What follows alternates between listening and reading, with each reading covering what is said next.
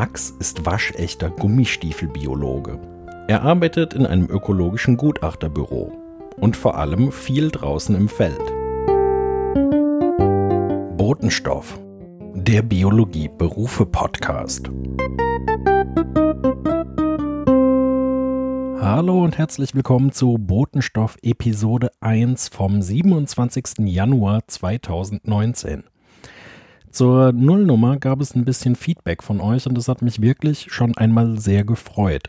Mein Plan ist nämlich soweit ziemlich gut aufgegangen. Meine Vorstellung oder die Hoffnung war ja, dass sich einige melden würden, die sagen, hier, sprich doch mal mit mir oder äh, sprich mit dem und dem. Und tatsächlich gab es ein paar Meldungen in dieser Richtung. Es gab zum Beispiel eine Meldung, dass jemand einen Bruder hat, der auch Biologie studiert hat, der früher immer den Wunsch äh, angegeben hat, Perlentaucher zu werden. Das ist er nicht geworden. Heute arbeitet er in der personalisierten Medizin und steht möglicherweise auch irgendwann mal als Gesprächspartner zur Verfügung. Wir werden sehen. Eine andere Meldung habe ich bekommen, jemand, der mit einem Patentanwalt zusammen wohnt, der auch Biologe ist. Und das ist tatsächlich ein Thema, das ich bei mir auf der Liste stehen habe, ohne dass ich bisher die passende Person dazu hatte. Also möglicherweise ergibt sich da schon was. Wenn ihr weitere Ideen oder Vorschläge habt, gerne weiter so, meldet euch bei mir. In der heutigen Folge spreche ich nochmal mit Max, mit dem ich auch in der Nullnummer gesprochen habe. Max arbeitet als ökologischer Gutachter und zu dem Thema habe ich auch noch ein paar Links in den Show Notes. Da geht es um verschiedene Sachen. Eine Sache, die ich so gar nicht so sehr im Kopf hatte. Max arbeitet ja viel draußen im Feld und hat dabei als Mann einen Vorteil, was zum Beispiel den Toilettengang angeht. Darüber habe ich mir, um ehrlich zu sein, gar nicht so viele Gedanken gemacht, bis ich vor ein paar Tagen auf einen längeren Thread gestoßen bin, wo eine Forscherin über mehrere Tweets Tipps gibt, wie man denn eigentlich als Frau draußen im Feld so klarkommt. Also vielleicht ist das für die ein oder andere Hörerin auch interessant. Im Bereich Ökologie gibt es unheimlich viele, vor allem unbezahlte Praktika, die Leute in den Semesterferien machen. Unbezahlte Praktika können sich natürlich lohnen, aber es gibt auch bezahlte Praktika. Und da hat sich eine Forscherin die Mühe gemacht, ein Google-Dokument zu füllen mit eben solchen bezahlten Praktika. Auch das ist in den Show Notes verlinkt. Auch Deutschlandfunk Nova hatte kürzlich einen Artikel zum Thema Ökologie und zwar hieß es da Artenkenntnisse selten und gefragt. Artenbestimmer gesucht. Tausende Insekten, die keiner kennt. Das geht also genau in die Richtung, dass zwar viele Leute Bio studieren, sich aber nicht mehr so viele Leute mit Arten wirklich auskennen. Da gibt es eine Lücke, die es zu füllen gilt. Passend dazu ein weiterer Artikel bei Spiegel Online zu Besuch bei einem Käferstammtisch. So viel zur Einleitung. Jetzt wünsche ich euch viel Spaß mit dem Gespräch zwischen mir und Max. Ich sitze hier heute zusammen mit dem Mann, mit dem ich auch die Nullnummer aufgenommen habe. Und dieser Mann ist Max Paul. Hallo Max. Hallo Peter. Max und ich haben zusammen Biologie studiert und haben in der Nullnummer relativ ausführlich über uns und unser Studium gesprochen. Und heute soll es um Max Beruf gehen. Davor möchte ich noch mit drei einfachen Fragen anfangen. Und zwar wären das folgende.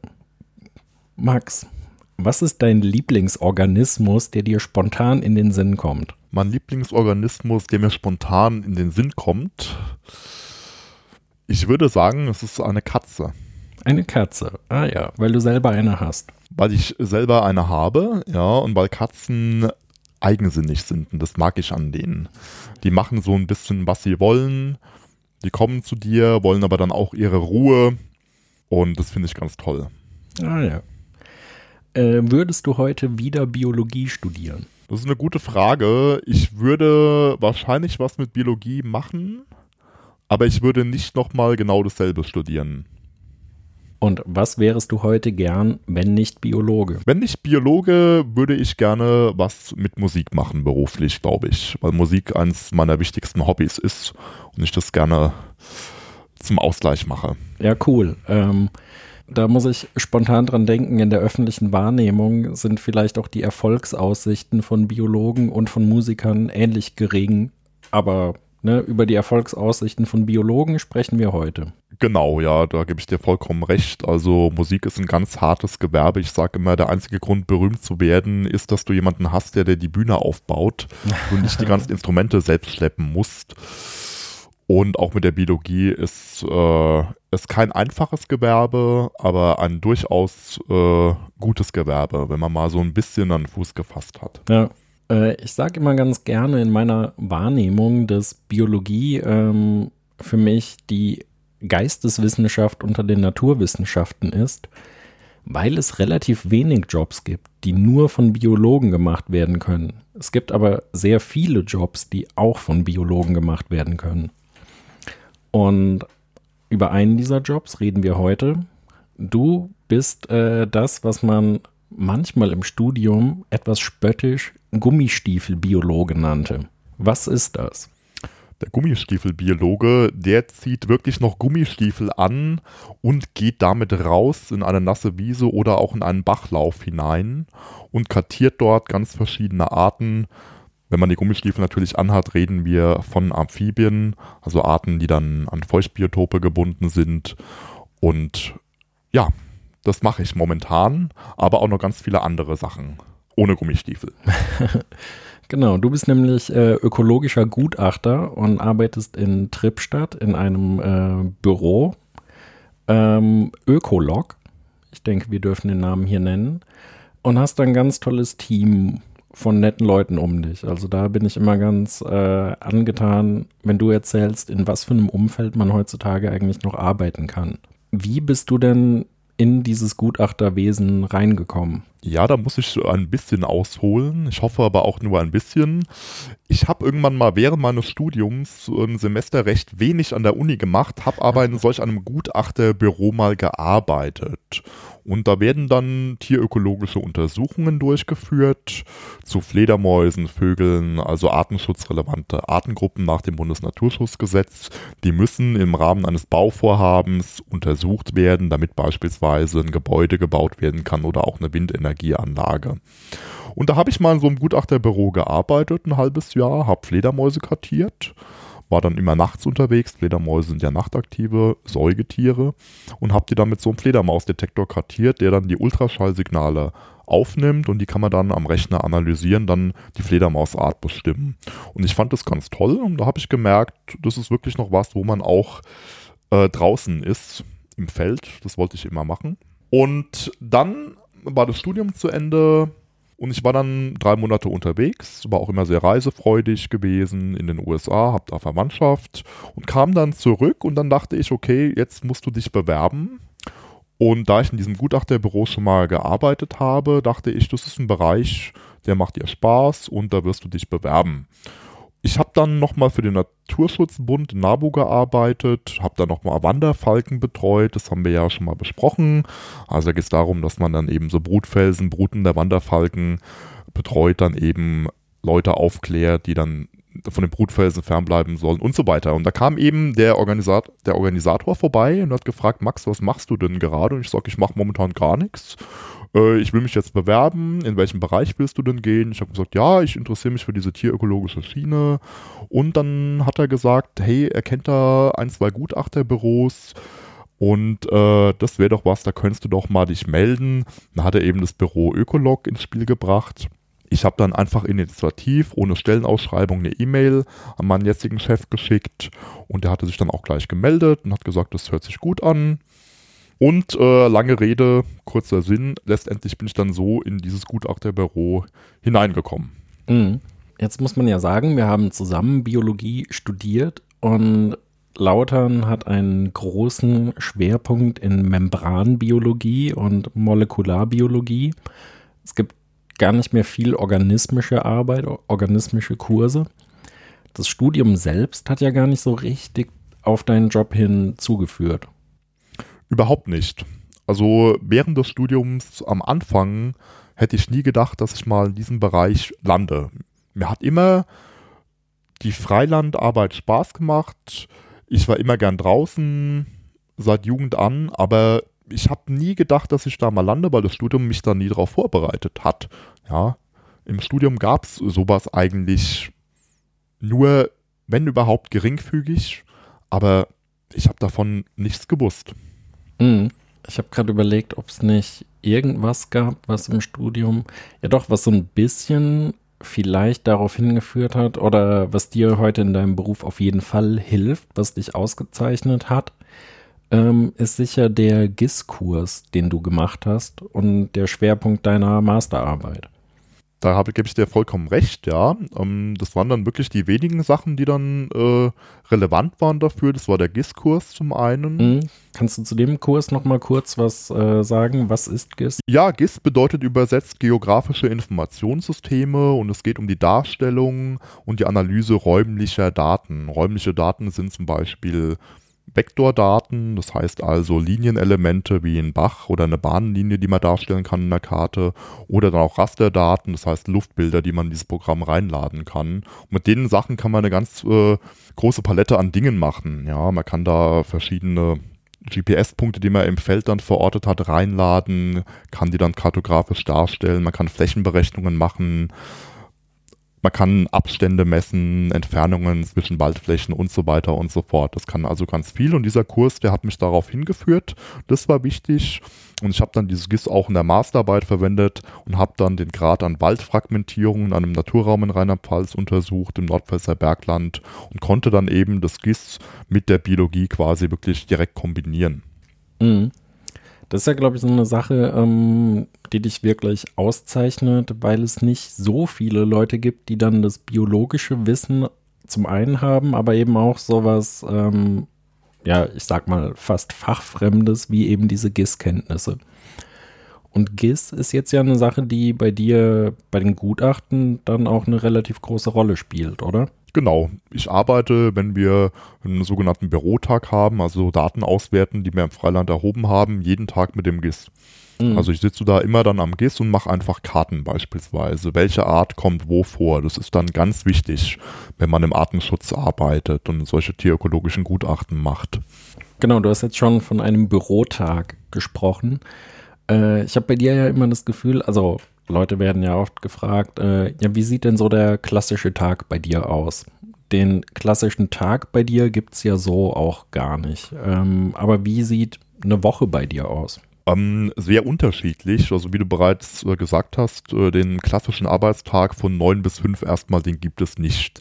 Den hat man in diesem Beruf, den ich mache, überhaupt nicht. Man ist manchmal sehr früh morgens unterwegs, macht eine Vogelkartierung, Früh am Morgen haben die Vögel mitunter die höchste Gesangsaktivität. Manchmal ist man nachts unterwegs, man Fledermäuse kartiert, nachtaktive Tiere. Das hat man dann oft, wenn man im Sommer dann bei uns arbeitet, in der Freilandsaison geht man raus, Vögel, Fledermäuse kartieren. Dann hat man mal einen Tag, wo man im Büro Sachen auswertet. Am nächsten Tag geht man wieder raus, macht vielleicht eine sogenannte ökologische Baubegleitung. Das heißt also, man guckt, dass äh, Bauvorhaben dann korrekt umgesetzt wird, also zum Beispiel alte Bäume dann am Rande der Fläche auch wirklich erhalten bleiben oder auch einfach Tiere umgesiedelt werden, die noch in der Baufläche drin sind, damit die gerettet werden können. Das heißt, man fängt dann wirklich teilweise auch mit Gummistiefeln bewährt Amphibien ab in so einer mhm. Fläche. Und äh, das ist so ein grober Umriss von der Arbeitswoche. Es gibt Tage, da kartiert man in der Woche ganz viele Fledermäuse, ist dann dreimal hintereinander nachts draußen, dann gibt es Tage, dann kantiert man ganz viele Vögel und dann gibt es auch mal wirklich eine Woche, wo man im Büro sitzt und Daten dann auswertet. Ja, mhm. Also sehr unterschiedlich und sehr flexibel. Gibt es auch mal, äh, überlege ich gerade, dass du quasi eine komplette Nachtschicht machst und von daher mit den Fledermäusen anfängst und dann morgens direkt die Vögel noch mitnimmst oder fängst in aller Regel, wenn du Vögel beobachtest, auch einfach früh morgens an? Also in der Regel ist es so, wenn ich dann Vögel beobachte, kartiere, dass ich dann früh morgens anfange und nicht vorher noch nachts gearbeitet habe. Liegt auch daran, dass die Kartierungen äh, eine hohe Konzentration erfordern. Mhm. Vögel beobachtet man, aber man muss die Vögel auch anhand des artspezifischen Gesangs verhören können. Das heißt mhm. also, wenn der Zaunkönig singt, muss ich den als solchen erkennen können. Dafür muss ich konzentriert sein. Wenn ich dann acht Stunden vorher Fledermäuse kartiert habe, weil ich den Sound könnte ich sicherlich noch erkennen, aber man hat dann irgendwann einfach keine Konzentration mehr. Ja. Und deswegen ist es so, normalerweise hat man Nachtarbeit und dann natürlich am Morgen dann keine Früharbeit. Dann hat man Mhm. auch seine Pause, die muss man dann auch haben. Und deine Bachelorarbeit, die hatte sich ja damals schon um Fledermäuse gedreht. Da warst du auch schon mit dem äh, Battery Recorder durch die Gegend gezogen und hast Fledermäuse beobachtet oder aufgenommen. Ähm, aber wie ist das mit den Vogelstimmen? Das äh, war ja, ich glaube, nicht einmal Bestandteil, doch im Tierphysiologie-Praktikum. Da haben wir, glaube ich, mal über den Zilpzalp gesprochen. Aber ansonsten, Vogelstimmen haben bei uns ja keine Rolle gespielt. Wann und wie hast du denn gelernt, Vogelstimmen zu erkennen? Ähm, das habe ich äh, gelernt. Ähm, also zunächst mal war es so, ich habe mich als Kind schon immer für die Artengruppe Vögel interessiert. Die fand ich immer toll. Habe die dann beobachtet, wie die ans Futterhaus kamen im Winter und habe die dann erstmal kennengelernt. Einfach durch Sichtung, Beobachtung, welche Arten das sind, so ein Grundspektrum mir erarbeitet. Und dann, ähm, als ich äh, für den Naturschutzbund äh, Wanderfalken betreut habe. Da habe ich dann eine Woche wirklich im Wald verbracht oder auf einer Wiese, die Brutfelsen beobachtet und gleichzeitig auch immer beobachtet, welche anderen Vogelarten fliegen vorbei und wie hören die sich an. Wenn die sich irgendwo hingesetzt haben und gesungen haben, habe ich mir das versucht einzuprägen und äh, habe dann so Schritt für Schritt auch die Stimmen gelernt. Ja, und Mhm. die lerne ich auch heute noch, denn äh, das erweitert man natürlich dann auch immer. Ja, also jede Kartiersaison, die ich dann äh, draußen bin, je nach Gebiet, gerade wenn man in der Rheinebene ist zum Beispiel, hat man noch mal ein ganz anderes Artenspektrum, lernt man immer was dazu. Ja, und man muss die Art dann einfach beobachten und gleichzeitig dann auch hören, wie sie singt, und dann kann man das dann schön zuordnen. Dann weiß man, okay, die Amsel hört sich so an und der Teichrohrsänger hört sich so an. Das weiß Mhm. man dann. Und äh, trainierst du das auch noch immer regelmäßig und frischst das irgendwie auf oder wie bleibst du da auf dem Stand? Ja, ich mache das äh, vor jeder Kartiersaison. Ähm, heißt also Brutzeit der Vögel März, April bis dann Juli hinein. Juli ist dann Ende der Brutzeit. Vorher setze ich mich immer hin und höre mir dann Vogelstimmen an. Da gibt es CDs. Da gibt es aber auch DVDs, äh, die man sich bestellen kann. Dann beispielsweise ein Arbeitskollege von mir, der hat dann Vogelstimmen selbst auch mal aufgenommen mit dem Mhm. Also solche Sachen, die helfen dann, um sich das einfach wieder aufzufrischen. Das muss man auch tun. Man vergisst dann Sachen. Ja, man vergisst natürlich nicht die einfachen Arten, ja, die man, ich sag mal so kennt. Ja, Ja. Die aber- Amsel, die erkenne ich auch noch. Genau, ja, also die, klar, die hat man natürlich dann drauf, aber dann kompliziertere Arten, Teichrohrsänger, Schilfrohrsänger, die muss man dann einfach nochmal vorher anhören. Ja. Mhm. Problem ist dann aber auch bei diesen ganzen Vogelarten, sie sind zum Teil Meister äh, im Stimmen imitieren. Ja. Ja. Also je nachdem, wo dann der entsprechende Vogel aufwächst, baut er auch andere Vogelstimmen in seinen eigenen Gesang ein. Dann wird es wirklich sehr schwer. Mhm. Also man muss dann die sogenannten komplizierten Arten, die muss man schon immer mal wieder abhören dann und auffrischen. Das ist ganz normal. Mhm. Und hast du da auch schon mal Überraschungen erlebt und irgendwie gedacht, äh, habe ich hier jetzt ernsthaft den, was auch immer gehört? Ich hatte mal ähm, einen Mäusebussard beobachtet, der nicht so ganz wie ein Mäusebussard aussah. Mhm. Ja, und ähm, da habe ich dann wirklich ganz viele Bilder geschossen, habe den mit dem Fernglas beobachtet und habe dann gedacht, das sieht nicht aus wie ein Mäusebussard. Und das hat sich dann als Wespenbussard herausgestellt. Das äh, ist eine Art, die eigentlich sehr versteckt lebt, während der Brutzeit, die im März etwa beginnt, dann recht spät auch kommt und dann entsprechend im Mai eintrifft, da sind die Bäume schon belaubt und dann hat er eben so eine versteckte Lebensweise. Dann sieht man den Mhm. nicht so oft dann. Und wenn er dann fliegt, dann muss man wirklich ganz genau hingucken und ich konnte das eben dann äh, analysieren mit auch den Fotos, die ich gemacht habe und da habe ich das eben gelernt. Ja, das war jetzt so ein Erlebnis zum Beispiel. Und ähm, ansonsten, es geht ja oft darum, äh, den, also du gehst durchs Gelände und musst danach sagen, welche Vögel da leben. Du musst den Beweis quasi erbringen. Äh, du hast jetzt gesagt, von dem Wespenbussard hast du Bilder gemacht. Wie läuft es mit den Vogelstimmen? Ähm, ist es einfach, äh, du bist Gutachter und man glaubt dir? Oder musst du noch irgendwie einen Beweis erbringen? Musst du es irgendwie festhalten? Oder ist eben dein Gutachten dein Vertrauensstück? Ähm, also Belege und Beweise sind immer ganz wichtig. Äh, was man erstmal macht, egal welche Artengruppe man kartiert im Gelände, man sollte ein GPS-Gerät besitzen und das dann laufen lassen. Das heißt also die zurückgelegte Wegstrecke, den GPS-Track aufzeichnen. Mhm. Das bedeutet dann, ich war am 20. August äh, in der Fläche, das kann ich damit schon mal nachweisen. Mhm. Ja, und habe da Vögel kartiert. Dann ist es natürlich wichtig, dass man sogenannte wertgebende Vogelarten, also solche, die ähm, einen Rote-Liste-Status haben, also als gefährdet gelten, beziehungsweise ganz besondere Ansprüche an ihr Habitat haben, dass man die eben dann auch verortet und dass man nach Möglichkeit auch Bilder macht. Ne? Mhm. Und dann kann man das schon ganz gut oder sehr gut belegen. Ja. Ja. Ähm, wobei Bilder machen ja wahrscheinlich nicht immer möglich sein wird. Wenn du den Zaunkönig hörst, äh, siehst du den ja nicht unbedingt. Das ist richtig, ja. Ähm, es äh, ist auch so, dass äh, das Artspektrum von dem jeweiligen Habitat auch ein bisschen abhängt. Mhm. Ja. Ähm, also wenn ich jetzt zum Beispiel äh, einen Wendehals, der zu den Spechten gehört, mitten in der Großstadt im Prinzip dann äh, kartieren würde, dann würde man sich schon fragen, ob das stimmen kann. Ja, aber mhm. das ist eine Art, die eher so im Halboffenland zu Hause ist. Also das Habitat und das Artspektrum hängt natürlich ganz eng miteinander zusammen und bedingt sich gegenseitig. Und äh, es gibt natürlich auch äh, ja, webbasierte Geodaten, mhm. ja, wo dann beispielsweise die Arten in dem jeweiligen Untersuchungsraum kartiert wurden, auch vom Naturschutzbund beispielsweise mhm. oder von der Behörde oder was auch immer, ja. Und dann hat man schon äh, eine ganz gute Stütze. Mhm. Ja, kann es gut beweisen und belegen. Ja. Ähm, auf deinen Touren äh, durch Feld, Wald und Wiese begegnest du ja immer wieder verschiedensten Menschen. Wie sind da so deine Erlebnisse? Ach, ganz unterschiedlich. Ähm, von sehr schön bis äh, sehr fragwürdig, äh, beängstigend ist da alles dabei. Also es gibt immer Leute, ganz normale Bürger, die sich dann einfach dafür interessieren, was machen sie da. Mhm. Und ähm, da kann man dann auch so ein bisschen erzählen, ja, wir kartieren ja die Artengruppe und dann hat man auch manchmal einen Ornithologen, der dann sagt, ein Hobby-Ornithologe, ach ja, und ganz interessant und schön und habt ihr das schon nachgewiesen? Natürlich muss man auch immer aufpassen, dass man nicht zu viel Preis gibt, das ist ganz wichtig. Ja, mhm. Ich meine, die Daten sind natürlich auch für uns intern erstmal ganz wichtig und sollten nicht gleich jedem preisgegeben werden. Aber da kommt man immer ganz gut ins Gespräch mit Leuten. Und dann gibt es auch die weniger schönen Erfahrungen, die habe ich meistens mit Jägern gemacht. ähm, die freuen sich dann weniger, wenn man da nachts eine Fledermauskartierung macht. Man läuft an einem Hochsitz vorbei und trifft dann einen Jäger und der kann dann schon mal, ähm, ja, recht grob sein äh, mhm. äh, in der Wortwahl und im Tonfall, sage ich mal.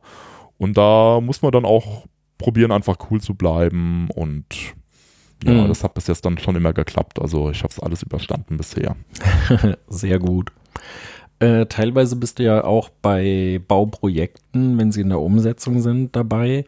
Ähm, wie ist es da? Bist du da gern gesehen bei Bauarbeitern? Bist du da äh, ernst genommen oder bist du der komische Öko-Freak, der deren Bauvorhaben stören will? Nee, überhaupt nicht. Ähm, das ist eine ganz wichtige Sache. Also diese Baubegleitungen, die werden durchgeführt in Begleitung mit einem ökologischen Betreuungsteam. Das ist ganz wichtig dann, weil da gibt es dann von der Behörde beispielsweise Vorgaben und die müssen umgesetzt werden. Da geht es also immer um den Erhalt von Altholzbeständen beispielsweise und so weiter und so fort. Und ähm, die ausführende Baufirma, die muss eben diesen behördlichen Anweisungen auch folgen. Das ist ganz wichtig. Und da kommen wir dann das Bindeglied rein, wir übersetzen dann, okay.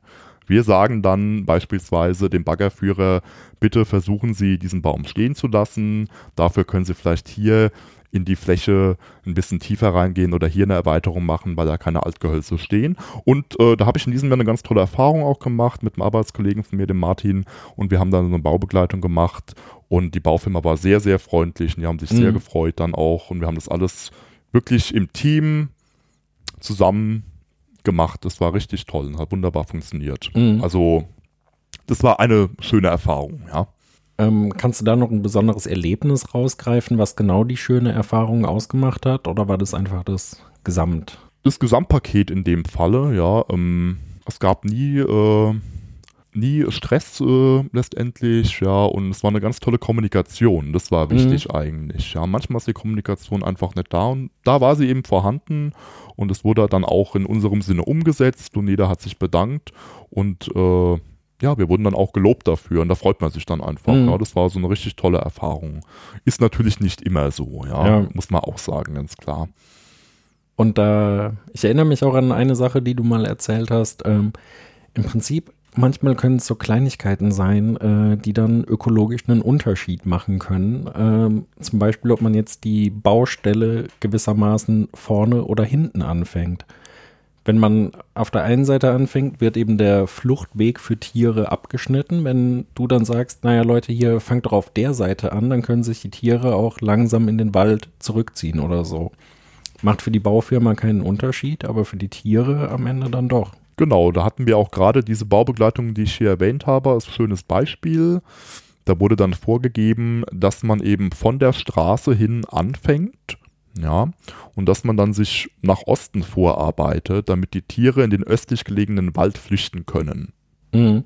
Ja, das klingt sehr gut, das war auch total richtig. Dann haben wir aber gemerkt, dass im Osten auch durch das Bauvorhaben eine sehr steile Böschung entstanden ist und die Tiere dann über diese Böschung nicht drüber gekommen wären. Mhm. Ja, und dann kann man auch äh, oder muss man letztendlich äh, die Sache anpassen. Das heißt, wir haben dann gesagt, okay, wir führen dann die Baurichtung nach Süden, glaube ich, war es aus, mhm. ja, weil da ist äh, auch eine schöne Wiese, auch ein angrenzender Wald, da können die Tiere dann hin flüchten und dann ändern wir eben ein bisschen so den Vorgang beziehungsweise die Richtung, ja, in der das gemacht wird. Und da hat man dann auch überhaupt keine Probleme. Das äh, hat jeder eingesehen und äh, das hat wunderbar geklappt.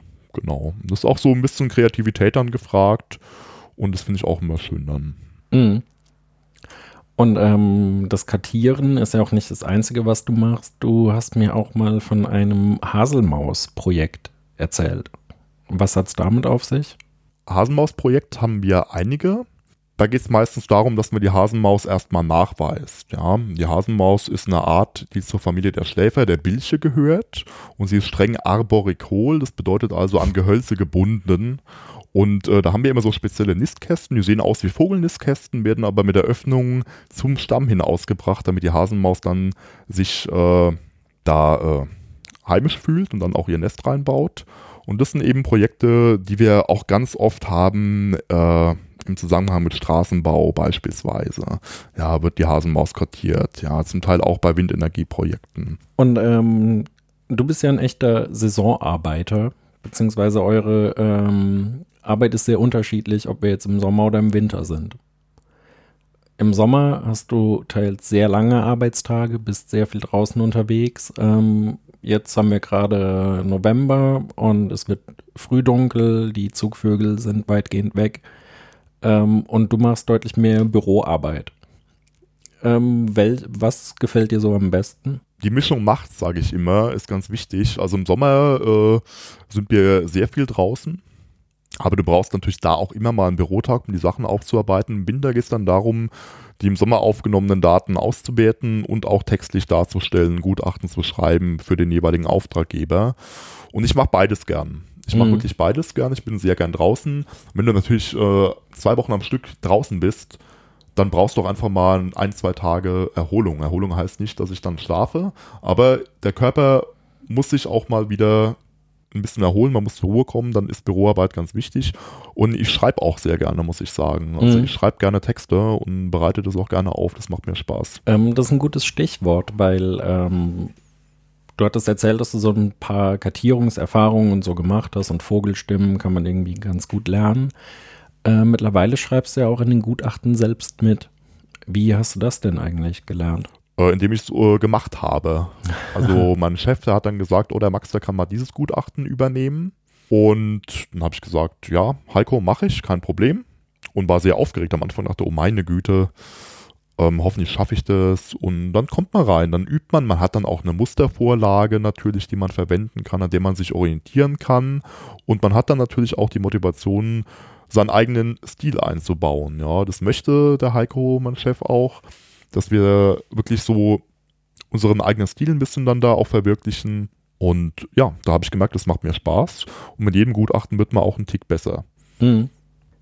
Was würdest du insgesamt sagen, wie siehst du die Jobperspektive für dich und generell für ökologische Gutachterin? Eigentlich gar nicht mal schlecht. Ähm, es gibt einige Büros, kleine Büros, aber auch größere Büros, die sich auf ökologische Gutachten spezialisiert haben. Und letztendlich wird es ja durch das Bundesnaturschutzgesetz vorgegeben. Da gibt es den Paragraphen 44 und der beschreibt dann, dass ein Bauvorhaben, Planvorhaben immer auf die Einschlägigkeit von sogenannten Verbotstatbeständen geprüft werden muss. Das bedeutet also, man prüft letztendlich, ob Tiere getötet, verletzt werden durch das Bauvorhaben. Und dafür braucht es eben Leute, die diese Tiere auch kennen und über die Ökologie der Arten Bescheid wissen. Und äh, da kann man durchaus Fuß fassen. Ja, ich mhm. denke, die Lage ist eigentlich gar nicht so schlecht. Problem ist nur, dass man das an der Uni nicht vermittelt bekommt. Ja. Das ist so ein bisschen das fehlende Bindeglied. Ja. Ähm, ich kann da jetzt ja auch nur für die Uni Kaiserslautern sprechen, äh, für andere nicht. Ähm, aber ich glaube, oder in Lautern ging der Trend eben ganz klar zu Molekularbiologie und jeder sollte Molekularbiologie machen und eigentlich die Ökos sind auch da fast schon ein bisschen ausgelacht worden dafür, dass sie jetzt in die Ökologie gehen und nicht eben Molekularbiologie machen und alle super erfolgreich in der Pharma, Biotech, sonst wo werden. Ich habe das Gefühl, es gibt gar nicht so viele Leute, die eben überhaupt jetzt noch in der Lage sind, sowas wie Gutachter zu werden, weil eben an den Unis äh, andere Sachen eingeredet werden. Hast du da Erfahrung? Ja, also ich denke, wie du sagtest, ähm, die Leute werden an der Uni vorbereitet, in dieser Wissenschaft zu bleiben, beziehungsweise auch in diese Schiene reinzugehen, ja, und gerade auch molekular zu arbeiten, in die Forschung zu gehen. Das ist natürlich zum einen sehr wichtig, aber es ist auch nicht alles, ja. Also man sollte auch als Universität, denke ich, die Studenten besser informieren, was man damit machen kann. Mhm. Ja, denke ich mal. Und ähm, das war bei uns in meinen Augen durch die Professoren oftmals nicht der Fall. Ja, aber dann durch so Sachen wie Biologen im Beruf, dass du ja, ja auch in die Wege geleitet hast, das war, fand ich sehr wichtig. Ja.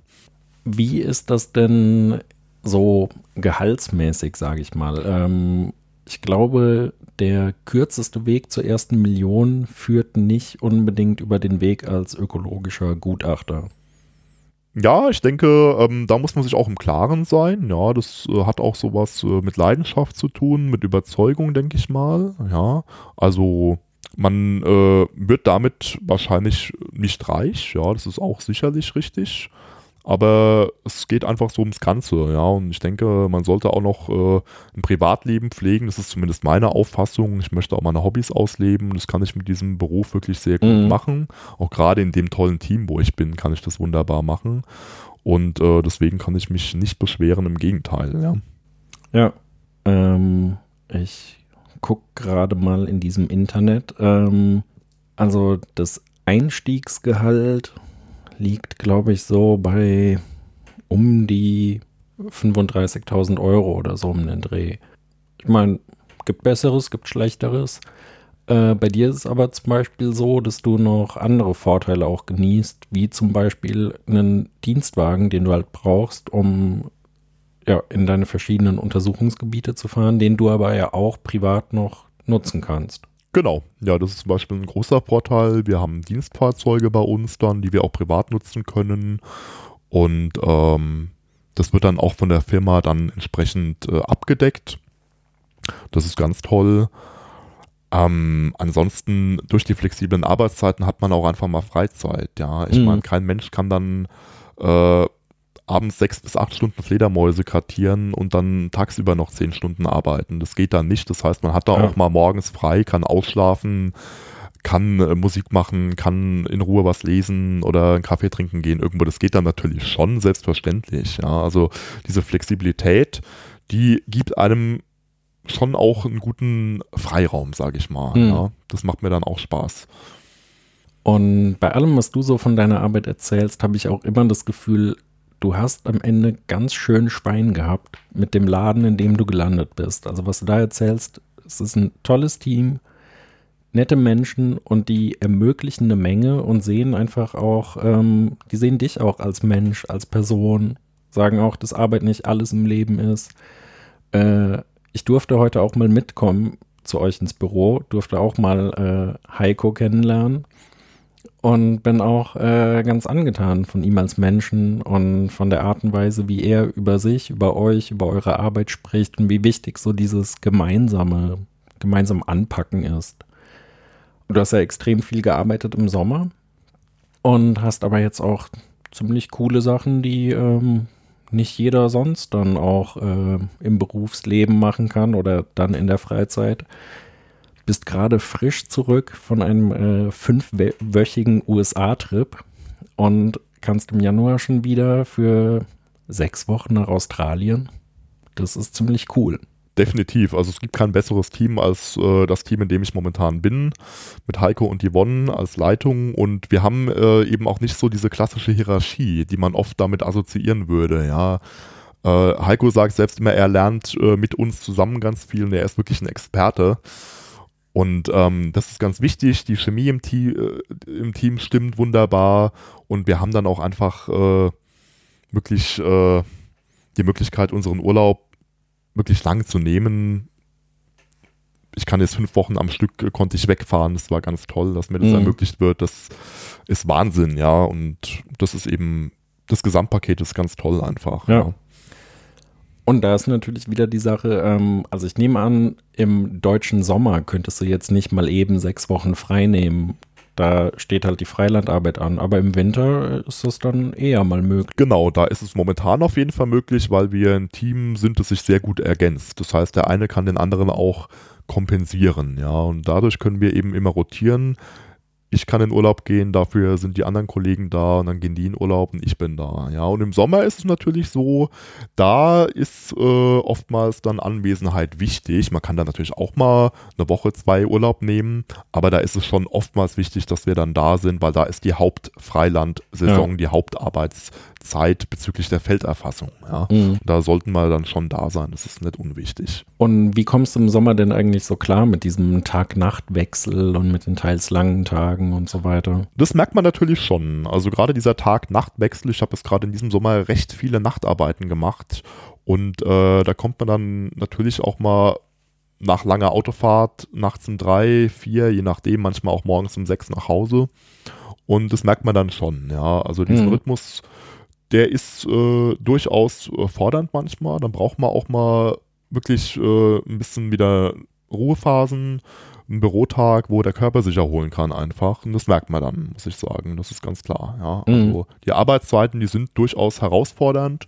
Äh, gleichzeitig auch, wenn man frühe Morgenbegehung macht. Ich bin jetzt momentan nicht der Morgenmensch schlechthin, muss ich auch sagen, ja. ja. Aber äh, natürlich, wenn eine Vogelkartierung ansteht, dann mache ich eine Vogelkartierung und dann musst du mit Sonnenaufgang anfangen letztendlich. Und das ist dann manchmal um äh, 5 Uhr morgens natürlich. Und du musst mhm. dann vielleicht noch anderthalb Stunden in eine Fläche reinfahren in ein Gebiet. Ja. Und dann musst du um halb vier losfahren oder um vier. Und äh, das äh, ist dann eben auch ganz klar, das ist nicht dieser 9-to-5-Job. Man muss eben sich an die Tierarten, an, an die Aktivitäten anpassen. Und es kann sein, dass es auch mal eine ganze Woche regnet und dann ist äh, die Bedingung schlecht, aber dann ist samstagsabends schön und dann muss man eben auch mal samstags raus. Ja. Mhm. Das muss man sich äh, bewusst, dessen muss man sich bewusst sein, ja. Ja. Ähm, aber eure Stunden werden ja auch irgendwie erfasst. Selbstverständlich, fest, die, ja. die, werden immer erfasst, die werden äh, von uns natürlich erfasst, aber dann auch äh, von, von dem, äh, vom Chef und der Chefin und äh, das äh, ist nie ein Problem. Also wir sind uns immer dessen bewusst, was wir gearbeitet haben und dann ist auch ein entsprechender Ausgleich immer möglich. Das heißt, man kann dann auch mal einen halben Tag oder einen Tag mal frei machen. Ne? Der mhm. sogenannte Freizeitausgleich, keine Frage. Der ist dann immer auch da. Ja. Und ähm, ihr habt ein, äh, eine weitere Besonderheit auf der Arbeit. Ähm, ihr werdet fast jeden Mittag eigentlich, wenn ihr im Büro seid, bekocht. Ja, das äh, genießen wir auch in vollen Zügen. Wir Ja. essen alle sehr gerne, müssen wir sagen. Und die Yvonne, die bekocht uns immer ganz toll dann und das genießen wir immer. Das heißt also, wir arbeiten dann drei, vier Stunden, dann gibt's Mittagessen so gegen zwei, manchmal auch drei. Und dann essen wir schön, tauschen uns aus über Arbeitsthemen, aber auch über andere Themen, ja, Mhm. die uns einfach interessieren. Und dadurch haben wir eben ja ein ganz tolles Team, ja, eine ganz tolle Kommunikation im Team. Und dann arbeiten wir nochmal zwei, drei Stunden. Und dann ist der Tag auch vorbei, je nachdem. Das ist mal um fünf, mal um sechs, mal auch um sieben, ganz unterschiedlich. Mhm. Ja. Und also ich erinnere mich, dass du, also im Sommer hast du schon auch mal gesagt, dass du platt bist, müde bist. Aber insgesamt, ähm, wenn ich überlege, so im Freundeskreis, ich glaube, ich kenne niemanden, der an sich mit seinem Job und vor allem seinem Arbeitgeber derart zufrieden ist, wie du es bist. Ich habe auch noch keinen kennengelernt, muss ich sagen, Ja. ehrlich gesagt, weil äh, wir haben nicht diese Hierarchie, wir haben auch einfach dieses Menschliche, das im Vordergrund ist. Ja, und das äh, ist bei uns im Team ganz wichtig einfach. Und so sollte es eigentlich sein. Mhm. Also ich denke, so, da kann man sich ein Beispiel dran nehmen und ähm, ja, deswegen fühle ich mich da ganz, ganz toll wohl. Mhm. Ähm, aktuell hast du ja keine Kinder. Ähm, was denkst du denn an sich, wie es so mit Vereinbarkeit von Familie und Beruf in dem Feld aussieht? Ähm, ist auf jeden Fall möglich. Ähm, ich denke, da sind meine Arbeitgeber auch sehr flexibel. Sie würden wahrscheinlich sogar das Kind dann selbst mal betreuen, wenn wir einen Bürotag haben, möglicherweise. Also da werden uns keine Steine im Weg gelegt, im Gegenteil. Und das wäre dann, denke ich, schon vereinbar. Man muss sich aber auch bewusst sein, durch die Arbeitszeiten, manchmal morgens, manchmal spät abends, da braucht man eine gute Unterstützung auch natürlich von der Familie, Mhm. denke ich. Ja. Aber es ist auf jeden Fall vereinbar. Ja, ich könnte mir vorstellen, ähm, also in eurem konkreten Fall, ähm, dass das wirklich gut funktioniert, wenn man das Kind auch mal mitbringen kann Genau. und da vielleicht auch jemand danach guckt. Ansonsten, wenn man jetzt äh, Kitas hat, die feste Schließzeiten haben, du musst dein Kind bis acht bringen, du musst es bis vier Uhr abgeholt haben, das könnte im Alltag wahrscheinlich schwierig werden.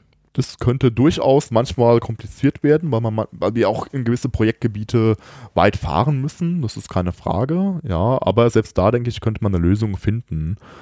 Und ähm, also ich denke, es ist auf jeden Fall gut vereinbar. Ja. Gibt es jetzt einen Aspekt, über den wir noch nicht gesprochen haben, der dir vielleicht noch am Herzen liegt? Habe ich irgendwas total Wichtiges vergessen, was deinen Job ausmacht? Nein, du hast Essen erwähnt, du hast den Urlaub erwähnt, das sind die sehr wichtigen Aspekte.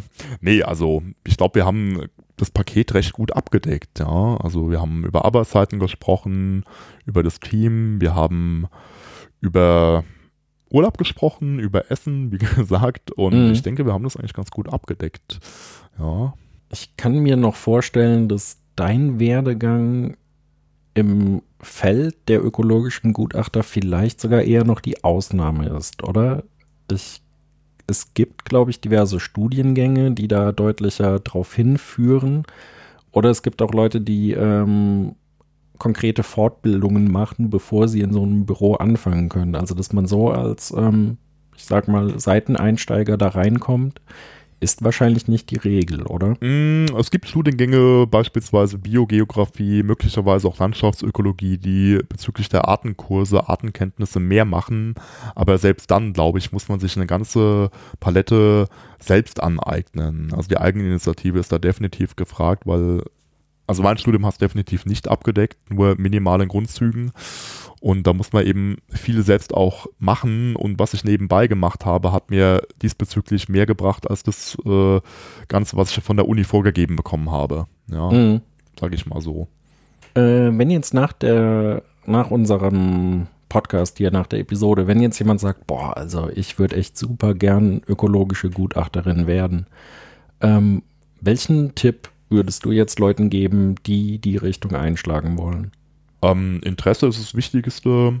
Oftmals ist es so, man interessiert sich beispielsweise für eine Tier- oder Pflanzengruppe ganz besonders. Ja, ich habe mich für Vögel immer interessiert, für Säugetiere, speziell Fledermäuse. Und dann sollte man sich einfach ein Buch schnappen, in den Wald gehen, Fernglas mitnehmen und äh, die Tiere beobachten und einfach durch Selbsterfahrung sich eine gute Artenkenntnis drauf schaffen. Zumindest Grundkenntnisse sind mhm. wichtig. Ja, ich denke, da ist Eigeninitiative gefragt und dann kann man das auch bewältigen. Ja. ja. Das würde ich so mit auf den Weg geben. Ja, einfach Mut haben, rausgehen und sich äh, selbst fortbilden. Das bringt am meisten, dann lernt man es am besten, denke ich. Und dann hat man auch Möglichkeiten, das auszubauen mhm. später. Ja, und da reinzukommen.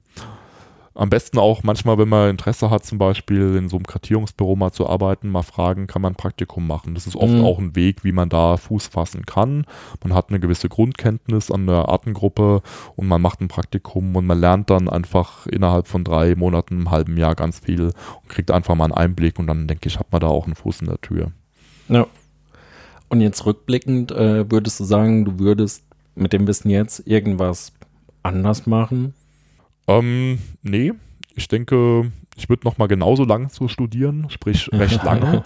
Das hat mir viel gebracht, weil ich nebenher viel gemacht habe. Ich habe meine Hobbys verfolgt, das war mir auch immer wichtig, ja.